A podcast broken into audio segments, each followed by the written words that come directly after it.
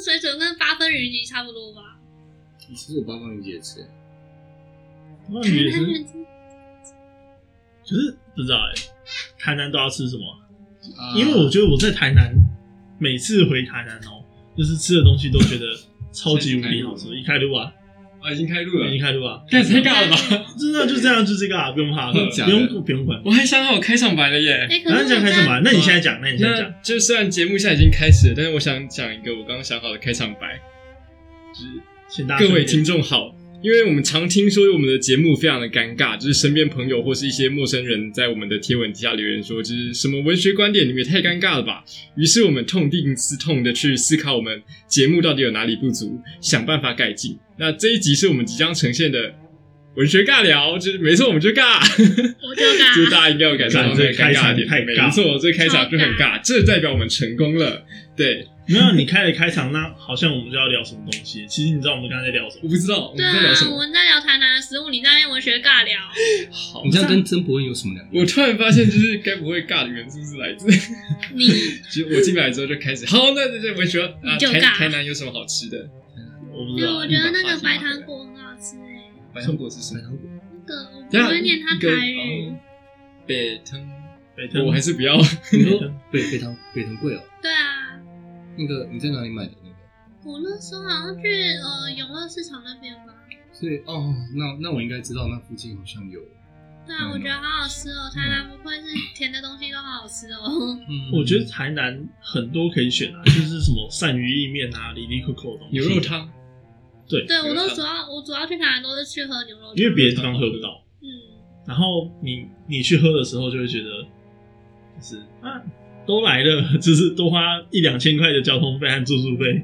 那那应该要喝一下牛肉汤。也没有说到别的地方喝不到，连林口都有那个什么台南牛肉汤分店，问题是难喝的要死。对，哦哦就是没有那个牛肉汤的。我真的去台南之前不知道世界上有这种食物，嗯因为一般就是牛肉面店都是那种红烧汤头，嗯然后清汤头，然后到台南之后才知道，哦，肉可以这样放下去，然后新鲜的滚烫，然后那个汤喝起来是鲜的。但我觉得，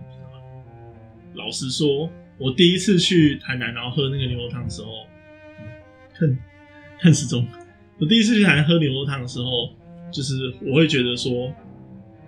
好贵，就是肉然后加汤，这样一百块，好贵。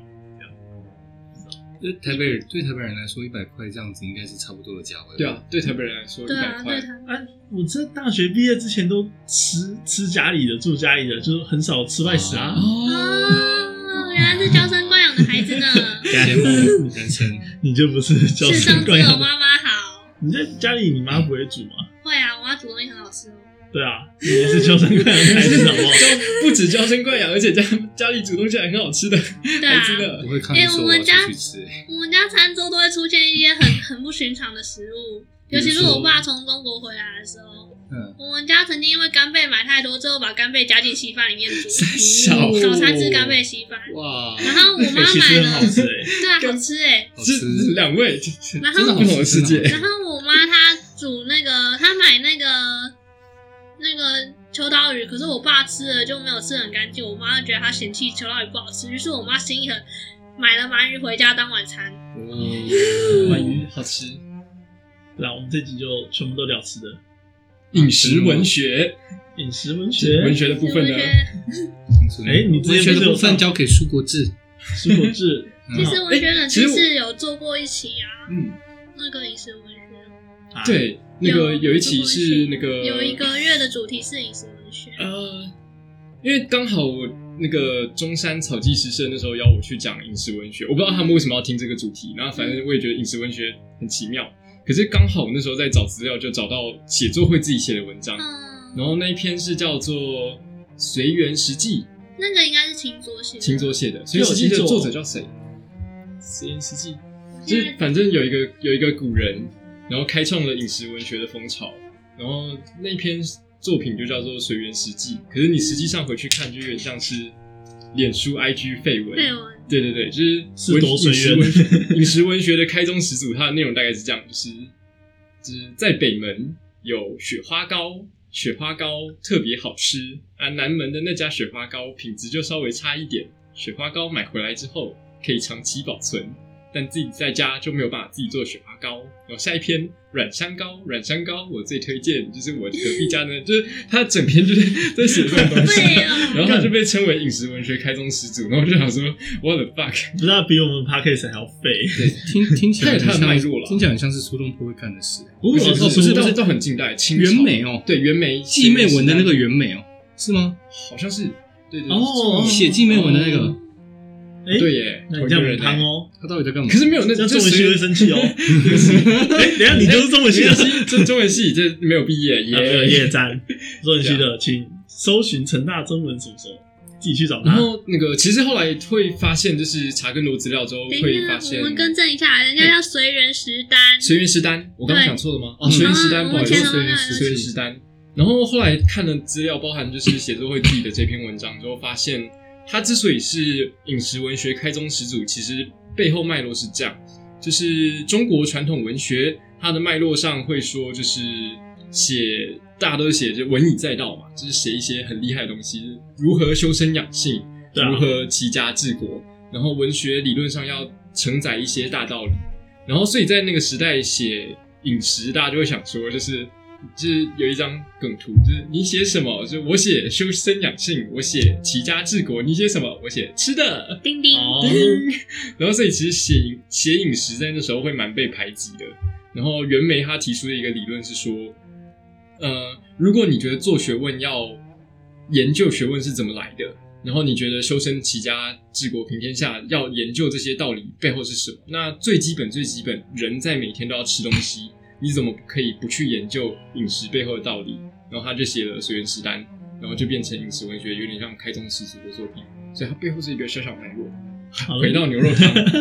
好了，我们现在文学的成分已经足够了，这集可以继续聊牛肉汤。成分足够了，继续尬聊。没有，可是我真的觉得，就是袁枚讲话跟根本根本就是他妈的牛，就是前后就是超不一致啊！就是他说好，我们要齐家治国平天下嘛，对不对？我们要从自身的吃开始。那他写出来什么东西？是，呃，嗯这个嗯很好吃，那个不太好吃。还有还有那个饮食的处理方式，比如羊肉在煮之前，你要先清炖，然后用大水大火烫，然后才不会有腥味，就是类似这种。对对，那时候想说，就是大水大火这件事情，跟就是齐家治国平天下这个东西的脉络，到底他怎么认为这件事情是可以搭得上？其实你知道，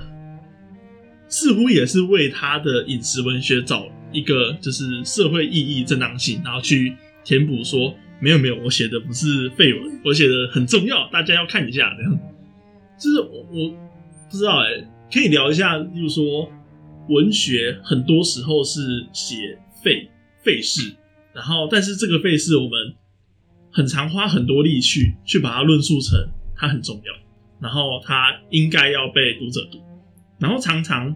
讲这种话的人也会是大咖，像有没有没有很大咖吧？对，大咖，大咖 超大咖不好意思，不好意思，连名字刚名字都不记得，对不起我错了，中深中刻反省，中中文系的大家，对不起。深刻反省。对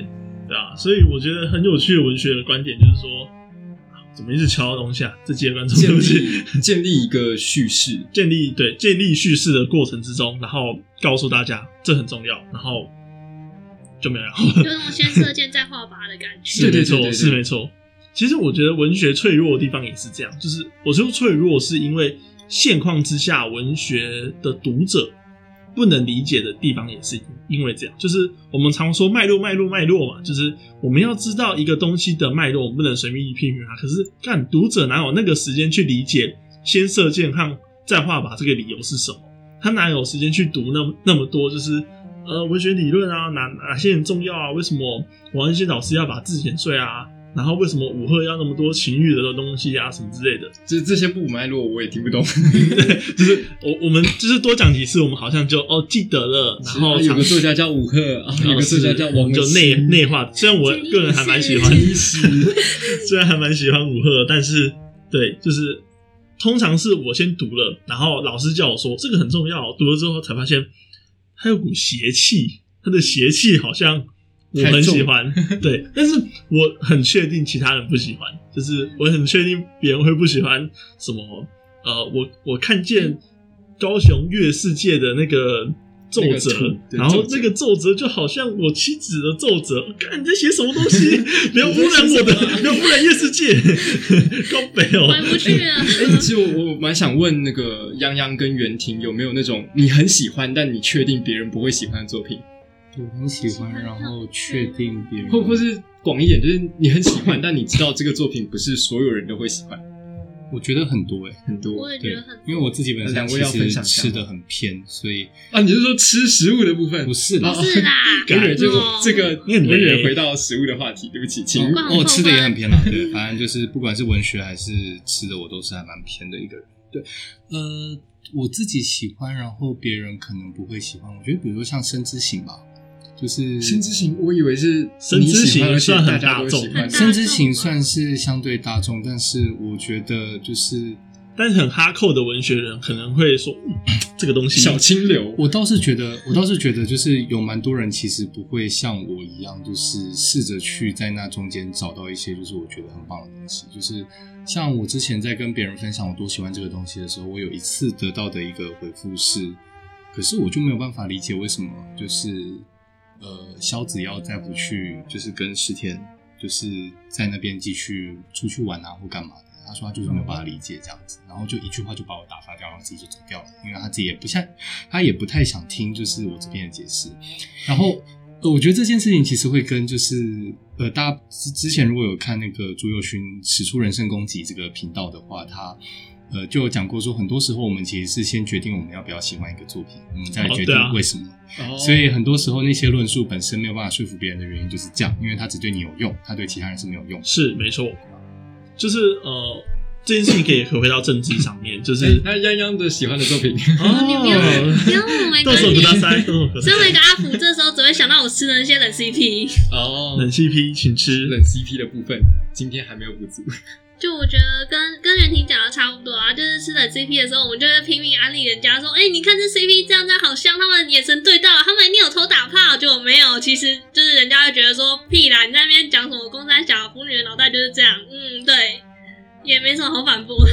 反正就是你觉得他有打炮，他就有打炮，可能像什么《鬼灭之刃》里面的那个一握座跟同魔之类的，是不是？就是不可能打炮的。吃这对，是这对嘛，对不对？所以当人要跟你安利这对的时候，你就对我会觉得就会不行，觉得不能接受，走开。你讲那么多，我也不想知道。对，大概就是这种感觉。对啊，我觉得这这件事情回到政治上，就是我我们会很常就是呃，我们刚刚不是有聊到伯恩嘛，然后伯恩不是有一集是讲到他小小孩子的时候，然后哎不是孩子的时候，就是曾经有被性侵的经验，嗯然后这个这个影片一播出来，以及他最后说，哎、这个是真的，然后不是有美的好朋友被就真的被 juke，然后美的好朋友就真的发了一篇文，然后他说伯恩你没有被性侵啊，不用，伯恩真的被性侵了，但这件事情却让大部分我们同文层就是觉得说，哎、伯恩在做什么？我看不懂，就是看不懂这件事情会造成恐慌，然后造成恐慌之后，所有人都在寻求别人的意见，就是这到底是什么东西啊？然后公知们啊，然后所有人都是不停的冲出来说话，然后尝试要为为大家就是指认辨认这个是什么东西俗，称风向好乱，对对对对，然后在辨认的过程之中，逐渐的去汇流出一个集体意识。哦，哦好，那终究我们要讨厌伯恩，还是哦，终究我们要去理解伯恩？但是在这个汇流的过程之中，就是我那天就是一直刷 F 的过程中，我才发现，其实这个汇流的过程好像是大家先决定好要讨厌伯恩，还是先决定好要喜欢伯恩，最后那个意见才跑出来。所以对我来说，就是很多的论述和很多的文学理论，呃，或者是很多的感动，婉于感动婉于感感动啊。跟你要不要先解释一下？哦我听不懂。就是刚跟袁婷讲的一样，就是呃，一个作品你被打动，你才开始想说他为什么打动我。对啊，对啊，或者是你讨厌他，对，反向而言而言，就是一个呃脱口秀，你绝对被冒犯，然后才开始想说，那他是哪里冒犯到我了？他到底是怎么冒犯啊？结构是什么啊？他一步一步分析。我觉得这这其实会有一个小问题，就是因为在你决定喜欢或是讨厌的时候，所有的点都可以变成讨厌或是喜欢。是所以很多时候其实，呃，很多时候你会发现说，可能比如说我在讲说伯恩那一集哪里哪里做的多不好，哪里哪里做的多怎么样的时候，其实很多时候你就只是因为在某个时候你决决定被冒犯了，所以你在那之前你所有的东西你都觉得他没有做好，他就是不爽，他从头到尾都很尬这样子。对，是尬，对，就像我们尬比。如说你喜欢某个东西，你就是从头到尾，可能有一些地方有一些细节没有做好，但是到最后就是不管他就是神，他什么都可以做得到。我觉得我不会被这些东西影响到的。真的，对，就是就跟腐女看到拉郎配他们眼神一个对到，就说他们有打炮一样啊。对啊，我说你打炮，其实我没有听懂，那你要不要解释一下？我们这边有一个不知道什么男，无法理解男，就是呃，就是对，其实不止腐女啊，就是我们那些喜欢我们这些臭肥宅喜欢配对之类的，我们可能就是很多角色，其实在原作里面并没有任何关系，可是我们却把它配对到一起，我们这这种就叫拉郎配。哦然后拉郎是哪两个字？拉是拉东拉拉东西的拉。拉东西的拉，然后郎是那个郎君的狼。拉郎哦，哦，这个词这用词还蛮中国的。诶真哦可是其实现在台湾好像也没有更精确的用词可以。没有，它很精确啊，它很精确。对对，确我说没有比这个更精确的用词可以拿来，就是原本不相关两个，对我们把它拉在一起。对，拉对，然后然后就是就是配，很多人就是有有一些比较不吃腐或者不吃这配对的人，可能就会觉得说他们两个明什么都没发生，为什么你可以把它配在一起？可是吃这对的人就会觉得说他们就是在一起的感觉啊！你看那个眼神，你看他们那个。比如说，他对他发脾气，是因为他喜欢他吧？就是我们会自己做出这样的，就是他们每一个每一个微小的互动，甚至根本没有互动，都可以被我们做出任何的解释出来，大概是这样的感觉。你这样 get 了吗？有，我有 get 了。是说这种东西会不会其实有点像是二创之类的感觉？恶创，它就是对，恶创啊，它就是它本身就是二创恶创，而且法律边缘的二创，因为二创很多规范都超超爆严，然后、嗯比如说任天堂，是超严哦，就是你要二创，然后它的什么故事观什么的，应该要在什么什么什么故事观底下。那如果超过那个故事观，怎样怎样怎样，你犯法。然后如果你要贩卖犯法什么什么，其实这些都是啊睁一只眼闭一只眼啊，睁一只。任天堂跟迪士尼，你敢卖我就告。对啊，但是能被二创，其实老实说，如果作为作者，某种程度上也是，就是哎、你好棒，你已经很不错了。对，我也很想问这个问题，很久了。我想问冠宏的问题，就是请说因为其实我觉得之前跟洪敏，然后还有跟冠宏在讨论二创这件事情的时候，哦，我们明们的意见显可以感觉到，就是冠宏跟我们意见差非常非常多。对。那这这件事情，霸凌时间，霸凌时间，好霸凌时间，霸凌时间。我一直想要找时间把它写出来，或是用任何方式发表。那我没想到刚好是 Podcast 开到这个话题，你可以不发表啊。我有他直接的权利。好，那我想从呃，一般来说，我们来讲一个词叫做抄袭。抄袭在大家心中第一个反应一定是 bad 不行，呃很坏就是 bad。然后可是我自己的经验是这样，是我大概在高中的时候发现说，就是高中的公民课本都会教大家，就是智慧财产权是很重要倒，卖 CD 不行，然后就是有各种保护资产。那其实这是一个很好的想法，就是某一个时刻开始，人们发现智慧是一种财产，然后我们应该要保护它，然后它是不应该被侵犯的。可是有一些反面的立呃反面的立场跟反面的论述出来。那我自己是在高中的时候，我们历史老师把一个题目纳入历史考题里面，所以我那时候是台中一中，我们的老师都很有想法。那老师他的呃想法是，他是历史老师，那张历史考卷上他出了一个题目是呃瓦特改良蒸汽机，大家应该知道，就是很多呃课本或是教材会误写为发明蒸汽机，其实他做的事情是改良蒸汽机。然后瓦特改良蒸汽机的话，他对科学贡献当然是没话说，就是改良蒸汽机很棒。可是，在那篇文章中，老师点出说，后来其实有研学者研究，瓦特改良蒸汽机之后，他把改良的部分去申请了智慧财产权的保护，然后因此反而让蒸汽机的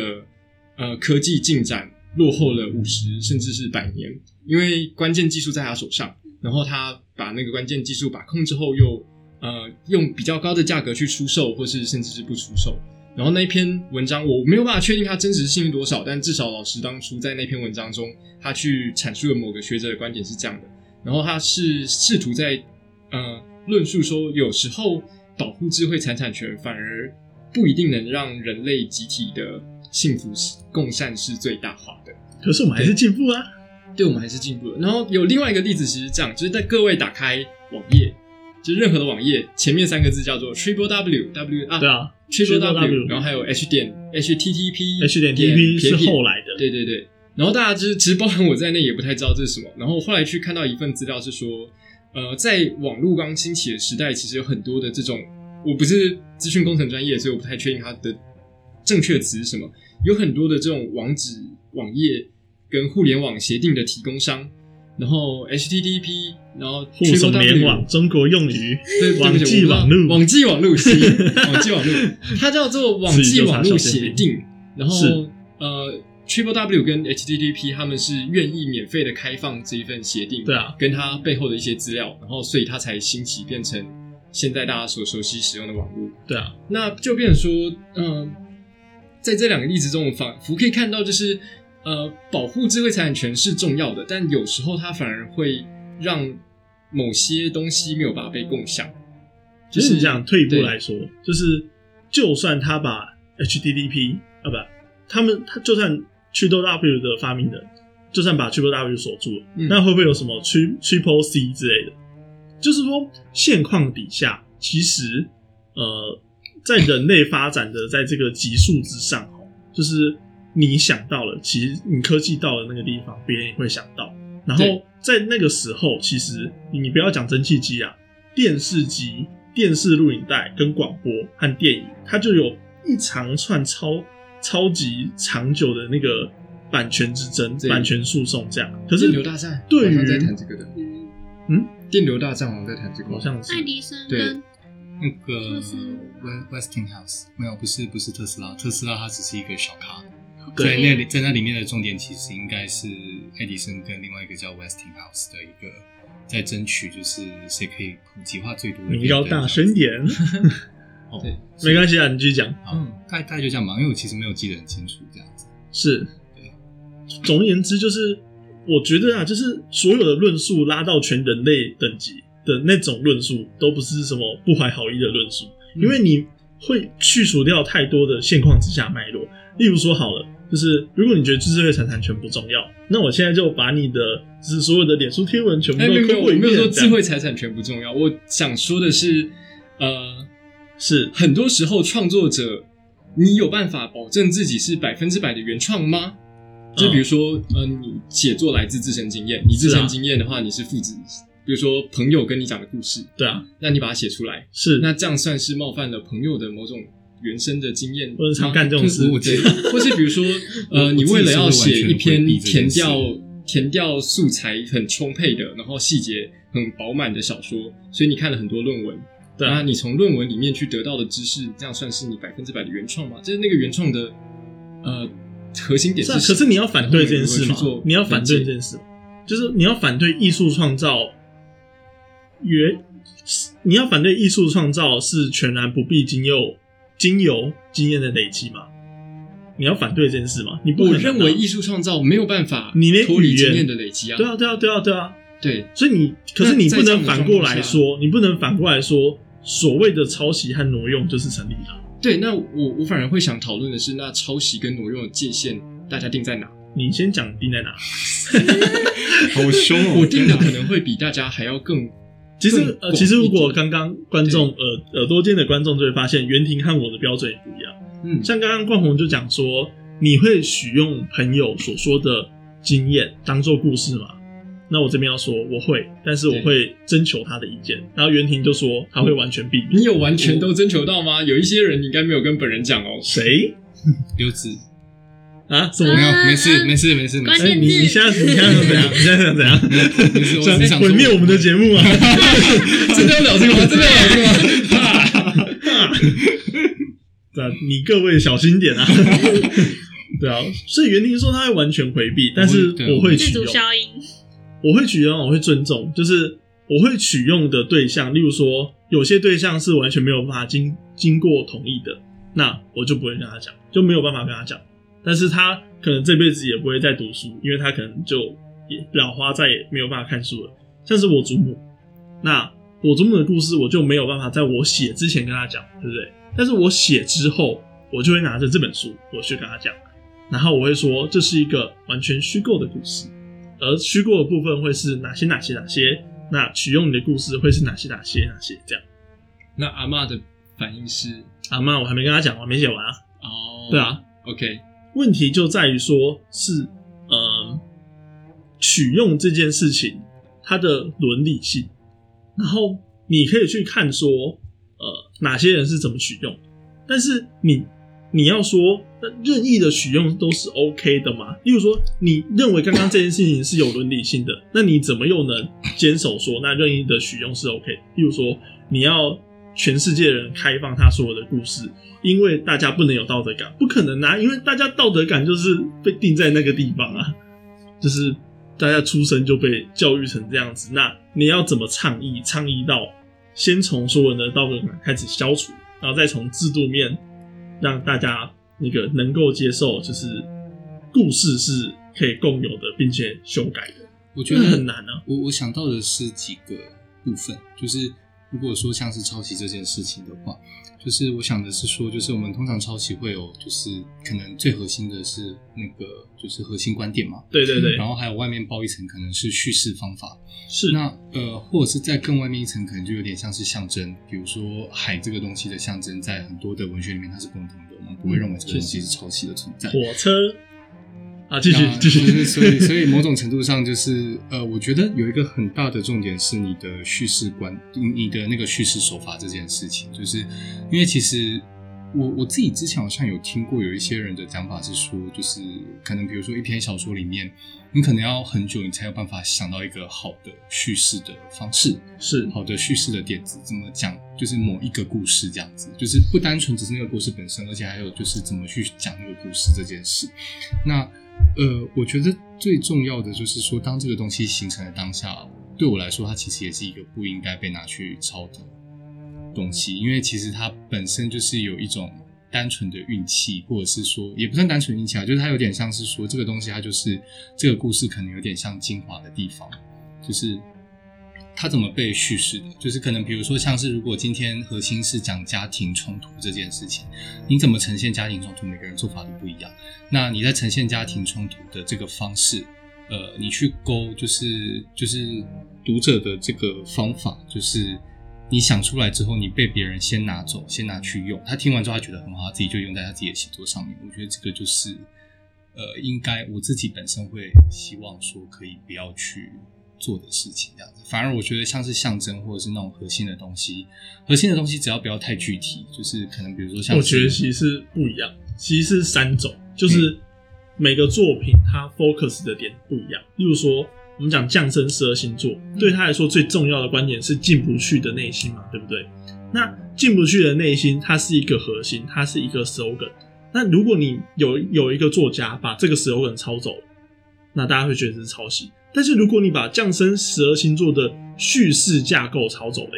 例如说它的叙述叙事架构是丢出一个角色，然后那个角色是春丽，最后他去讲他的童年，长大，长大之后他读了一个文学作品，而这个文学作品对他的影响回归到这个角色上面，然后有一个神秘兮兮的人跟他说：“诶，这个角色可能有某个可以破解的地方。”然后最后他进到这个虚拟的状态。那这个架构其实在很多文学作品都很常见啊，但是架构不会形成抄袭，所以我觉得可以回到右勋讲一个很重要的判准，叫做这个故事哪些东西是重要的，像是例如说，呃，我们去如果你去抄张耀生的一个小说叫《回》，就是他是讲九一大地震之后，然后就是爸爸，然后母亲，然后弟弟妹妹分别活起来，然后在这个架构里面，其实大家都死了，然后你把这个架构抄走就很像。我我想从一个不一样的观点去谈这件事情是，呃，创作动力或者是创作冲动。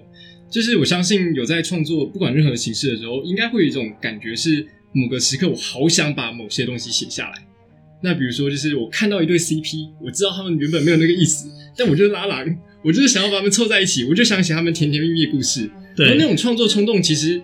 你是没有办法意识到，或是你我觉得它应该是优先于某些呃我们的但我觉得在这个世界下，你你就只能被承认为同人文。相我相信很有些同人文会同人文会超越，因为比如说作品拉拉本身朗作品，就是有可能，有可能，作者会同意吗？当然不会啊，当然不会。我就没有要这样抽死皮，他们就没有睡在一起啊，你为什么要这样？但是，但我会觉得创作的动机跟创作的自由更应该被保护。没有没有没有，这是前前面就是原创的自由先被保在现况现况，我们讲现我，觉得应该是就是原创的自由被保护的情况底下，你可以尽情的展现你的创作自由，但是你只能锁在你抽屉。那我们要保护的是什么？我们要保护的是他的财产权。但如果你的作品但如果你的收益，但如果你是不是不是但如果你的但如果你的原创性够的话，然后你不必被现况所有的作品束缚，例如说不被我刚刚讲的那三个东西束缚的话，那你就有资格把这个东西呈现给大家。哎、但我好奇想问一下，那个就是一一个小一个一件小事情，因为最最近突然想到这个问题，就是呃，会让我被编吗？不会不会，应该应该不会上架的时候哎不会不会办法上架啦，就是，但是呃我在想的是说，就是那这样二创，就是可能比如说用同样的价值呃世界观在讲的这个东西，它算不算抄袭？比如说像最近很红的那个哆啦 A V 梦嘛，然后 还有哦，那个我们真的要讲这个话题哦。没有，不是要讲哆啦 A 梦嘛，或者是说像很久之前有人就是用哆啦 A 梦做了一个同人文的结局。对，对这个东西，它算是抄袭吗？因为它其实它核心的东西也跟哆啦 A 梦本身很像。可以啊，藤子不二雄可以告他，但是藤子不二雄没告。对啊，那就是如果你们藤子不二雄你们觉得这算那抄袭吗我们这些路人，这是抄袭，这是抄袭。我们这些路人，是但是他可以获得感动，他是抄袭，但是他可以获得获得这感动。个这个概念在你的看法里面，你觉得这个是哦，这是两件事情，就是对我来说，或感动是真的，但是我不认为这件事情它可以公开贩卖，或者是就是例如说，就出一本叫做《哆啦 A 梦》的结局，然后摆在书架里面，然后给大家买，因为读者会以为哆啦 A 梦真的出结局，但是藤子不二雄不这么想啊，他创造哆啦 A 梦，然后辛辛苦苦写了二三十年，然后你就只是因为这个架构写了一个这样子的结局，那我不认为你们是可以摆在一起，但是感动是有的。这样，其实，其实我想到日本有一些关于二创的事事件，因为日本本身二创发展的很蓬勃，所以他们基本上官方都会公开宣告他们对二创的一些规范。可是还是有一些人会试图游走在这些边缘，像之前行月出过一件事，是有一个人他写的是 Fate 的同人文，问题是他故意把他的书的册封做的很像 Fate Fate 官方小说的册封。所以摆在书柜摆在一起的时候，人家会误以为他啊，他也是那个行月请来的写手嘛，他也是写的是官方故事啊，没有，但他其实是同人是二创，所以这样的行为就引起了争议。对，就是你有没有想要 cos 原作，就是你有没有那个恶意去取代原作？那我觉得，如果就是在没有的情况底下，那大家都很欢迎。但是如果你有的话，那我觉得读者聪明的啦，会嗅到。呃，其实我觉得有一些创作圈开始有一种新的概念是是不存在原作。那举个例子，像刚才讲的，就是日日本动漫文化圈三大理，我我资讯有点旧，但理论上是三大同人圈，然后分别是 Fate，然后跟东方，还有一个是什么，有点忘记，有人知道吗？哦，好像是什么扬言吗？杨言不是，杨言很后面哦，的，少少，对对对 sorry，然后在这样的创作圈中我不在，它确实有一个初始创立者，比如说东方就是上海爱丽丝，我应该没有念错，上海爱丽丝。I don't know。对，那对不起宅。好，那在这样状况下，原作者同意大家创作，然后是作品其实本身不在原作者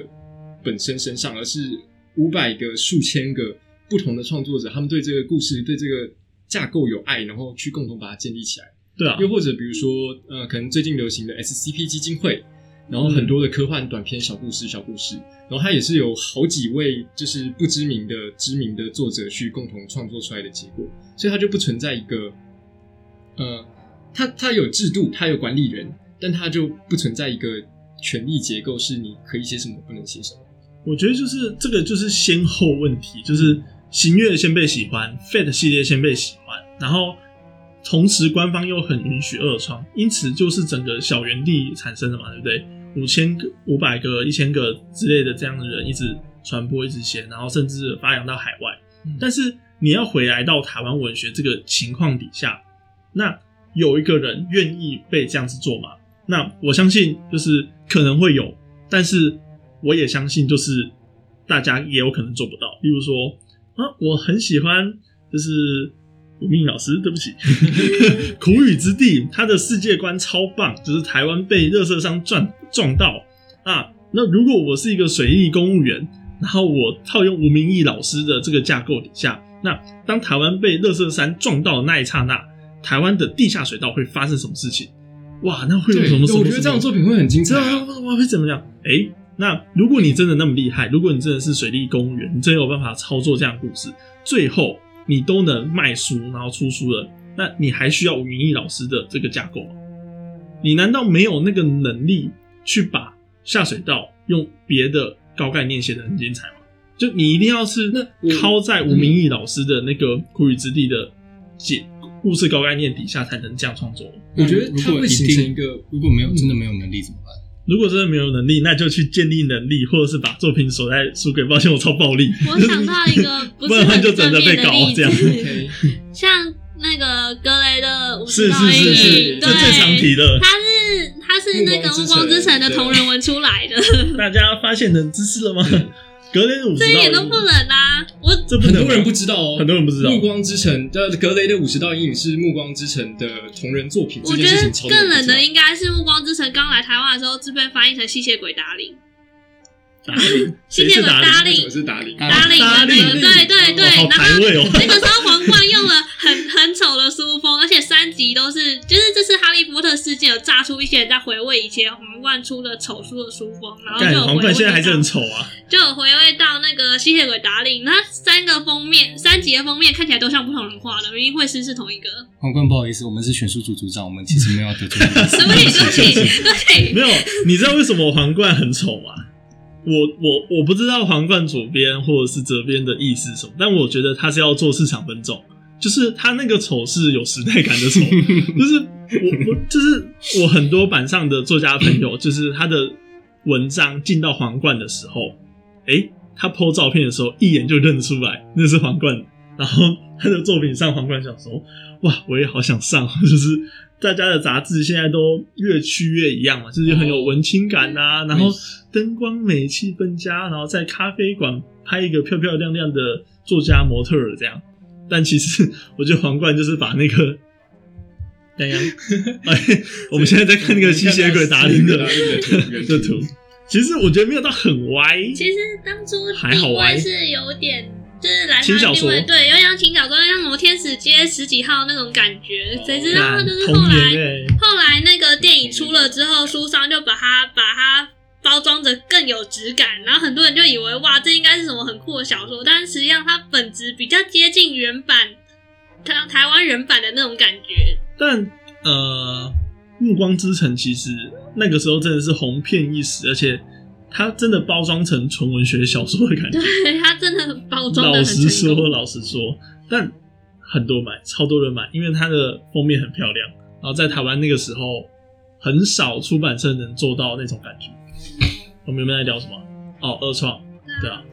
就是葛雷的《五十道阴影》，也是有点学那个就是就是就是学这件事情，就是学那个《暮光之城》这件事情。其实二创的界限，其实一直以来都是大家在聊啊。我觉得现况底下，就是大家都是一件事情出来之后，然后才慢慢的去看到判断。就是我们刚刚讲的嘛，先射箭再画靶。你究竟认为他是不是抄袭呢？认为他是抄袭的，就会把那个抄袭的靶画出来；认为不是抄袭的粉丝，然后就嗯，我要辩护这样。来，冷知识时间。其实现在二手书店最不想收到两大书籍，就是格雷的《五十道阴影》跟《秘密》这两本书。干秘密因为当初这两本一堆一人一窝蜂的买，然后就后来看了之后，全都拿去卖到二手书店，二手书店已经收到不想收了。全台公认的就是二手书店最不想收的两套书，就这两套。真假？那冠宏，你要你要辩驳什么吗？哦，我觉得这样很好，就是大家在讨论过程中逐渐去发现说那个边界在哪里，哪些是我们值得保护的，哪些东西是属于创作的自由，是啊，是啊。这样。然后我们要回归晚餐吃什么话题吗？啊